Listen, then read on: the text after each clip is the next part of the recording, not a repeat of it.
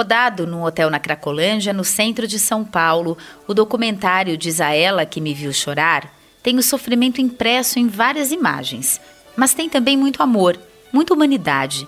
Dirigido por Maíra Bühler, que é, além de cineasta antropóloga, o documentário mergulha na intimidade dos usuários de crack a Maíra, que já exibiu na mostra a vida privada dos hipopótamos, mergulha com muita calma no cotidiano de um grupo social que geralmente só é retratado de costas e consumindo a droga. Neste filme, eles aparecem de frente, com voz e nome. E ao olhar para os seus protagonistas de forma empática, a diretora encontra seres humanos que, mesmo partidos, são como qualquer pessoa movidos pelo desejo de amar e de serem amados, e que são também embalados por canções que parecem falar aquilo que eles já não sabem dizer. Neste episódio do podcast da 43ª Mostra, eu, Ana Paula Souza, converso com a Maíra Bühler, diretora de Diz a Ela Que Me Viu Chorar. Bom, para começar essa conversa, eu queria saber por que, que você decidiu fazer um filme sobre esse universo. É, você desejava representar esse universo de uma maneira que a gente quase não vê? Porque é um universo muito retratado, mas talvez muito pouco compreendido, né? Sim. Eu acho que a gente fica nessa nesse lugar assim de que são pessoas ao mesmo tempo visíveis e invisíveis. Elas são visíveis é, de uma forma é, bastante preconceituosa e retratada sempre quase é, como não pessoas, né? E, e, ao mesmo tempo, invisíveis na sua subjetividade, na sua individualidade, no seu caráter humano, propriamente dito, assim, sabe? Então, acho que o filme, ele parte, o desejo de fazer esse filme parte um pouco de entender quem são essas pessoas é, e quais são as, o que elas têm desejo de compartilhar com a gente, que, como é a vida para elas e construindo com isso uma contranarrativa né, dessas imagens todas que a gente tem sobre o, as pessoas que usam crack, né? Sempre me impressionou muito essa ideia de que os usuários de crack são retratados como zumbis, são chamados de zumbis e os zumbis são monstros, são pessoas sem, é, não são pessoas, né? São pessoas desumanizadas, né? É, se retira a a humanidade do ser do, do, do, do, ser humano, né? Quando você chama ele de zumbi. Então é, isso sempre me assustou muito porque é um selvagem, né? A ideia do quase que fosse a ideia do selvagem hoje em dia. É, aí e contra o selvagem você pode praticar qualquer tipo de violência, né? Então, para mim, era um filme muito de entender, é, de conhecer as pessoas de perto e de desconstruir essa imagem. Mas quais as imagens que eu ia construir, elas não estavam claras. Elas seriam um aprendizado ao longo do filme e ao longo da pesquisa.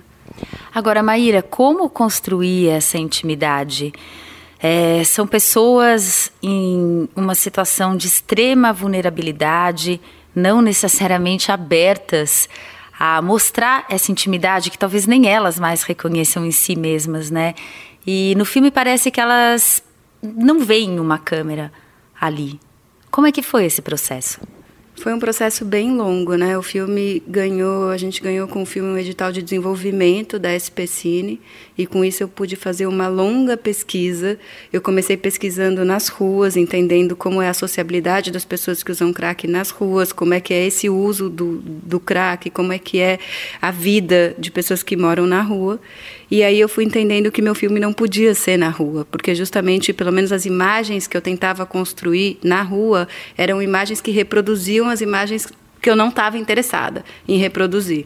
E aí eu fui entendendo que era um filme sobre intimidade, fui entendendo aos poucos sobre esse esse lugar que é o lugar do encontro. E para mim só era possível encontrar essas pessoas em lugares mais tranquilos, mais fechados. E, e eu fui entendendo que era um filme sobre rosto, não era um filme sobre corpo necessariamente, né? Esse corpo des, é, despessoalizado, né?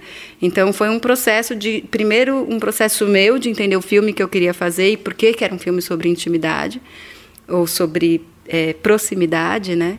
E aí a relação com as pessoas ela foi construída a partir de uma total evidência sempre da minha presença e dos meus objetivos ali dentro. Assim, eu desde o início disse eu estou aqui para fazer um filme Eu não estou aqui para fazer uma reportagem embora, eu não estou aqui para pegar. É, é eu estou aqui para fazer um filme, para ouvir as histórias e para construir com vocês esse filme, na verdade. Teve um processo de abertura de entender qual filme nós faríamos. Assim. Então, por exemplo, uma coisa que eu fiz muito foi mostrar é, partes do filme para eles quando a gente estava filmando. Olha, olha como você está ficando. E uma consciência de que a gente estava num processo de realização cinematográfica ali. Né? A gente usou boom, por exemplo, o filme inteiro. A gente, vocês perguntam, né? É comum que as pessoas perguntam, mas como é que a câmera ficou invisível? É, Explica para as pessoas o que é boom. Boom é um microfone é, grande, aquele que a gente vê que parece um cachorrão, assim, peludo e, e muito evidente, né? É, e a gente não usou aquele microfone que esconde na roupa, lapela. A gente sempre tinha uma, é, uma uma presença muito evidente. Quem quer participar do filme participa e, e, quem não quer avisa que a gente desliga a câmera, pode passar e está tudo bem também. Uma relação de, uma relação de confiança. Pegando isso que você está falando da relação que se estabelece, eu queria que você falasse um pouco mais das questões éticas envolvidas, porque por mais que você fale dessa consciência e dessa presença evidente, você estava lidando ali com pessoas que não têm total consciência, principalmente em alguns momentos, do que elas estão fazendo. É, você retrata algumas cenas de violência. Como que você encarou essa questão ética?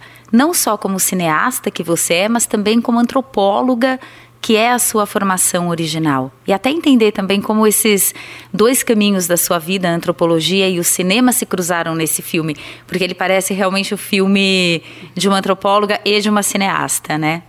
Sim, é, eu acho que o principal é, ponto foi é, realmente a construção dessa relação no tempo, né? Porque eu não passei um dia, eu não passei dois dias, eu passei anos ali na região, né? Quantos anos? Eu comecei em 2014 a realizar o filme e terminei agora, estou lançando agora em 2019, né? Foram muitos anos de contato, não necessariamente com as mesmas pessoas, algumas delas um pouco mais, outras menos, mas com esse universo, assim, de conhecer ele muito de perto. Então, é, por exemplo, eu lembro de uma cena em que uma, uma das pessoas estava é, tinha usado, estava sob o efeito do, do crack assim muito intenso e aí ela passou assim por mim e sem querer esbarrou em mim, eu meio que tropecei, sabe?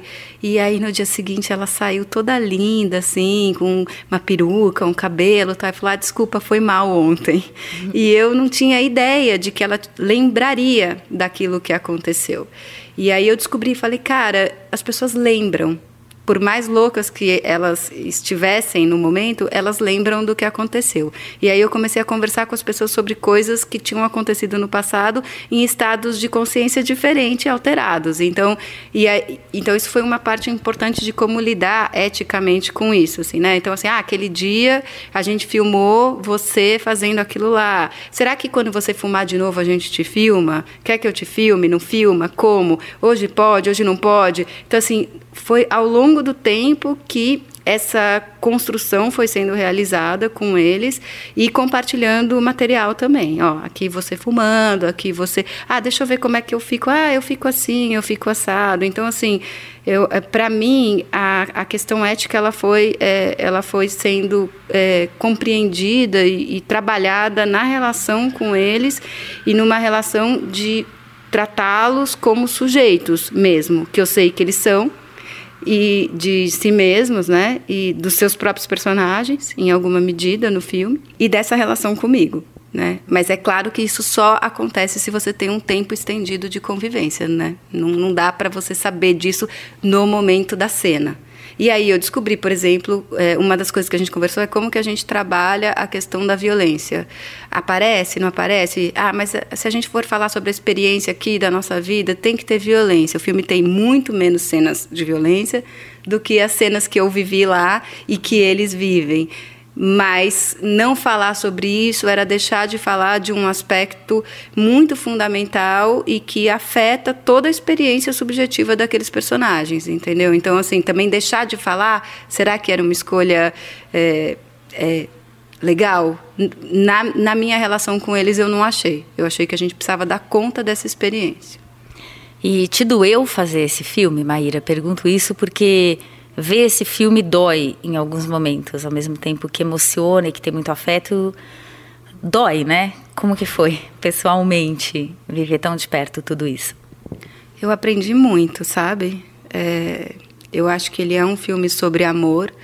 Eu estava falando, eu comecei a fazer um filme, é quase como se eu tivesse começando, começado a fazer um filme de guerra e terminado fazendo um filme de amor, sabe? Assim, então eu aprendi muito sobre a relação que essas pessoas têm com a vida e sobre o apego que elas têm à vida, né? Então assim, para mim foi um processo de muita aprendizagem é, emocional, assim, de descobrir como é que a gente como é que se vive, né? Nesse universo e, e, e como eu vivo também, né?